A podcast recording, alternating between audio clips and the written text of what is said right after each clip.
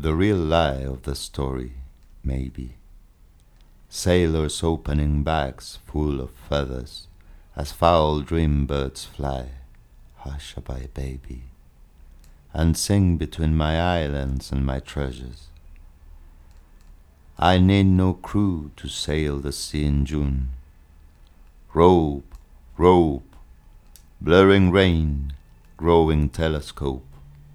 I was born in the sea as Neptune, who now lives with me in Cape of Good Hope. East coast, too close, binding land to sorrow. Ease your calling, for I've been there twice. I lived, I died, time is born tomorrow.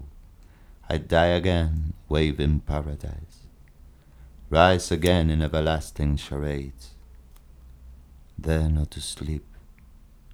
Listen, hush.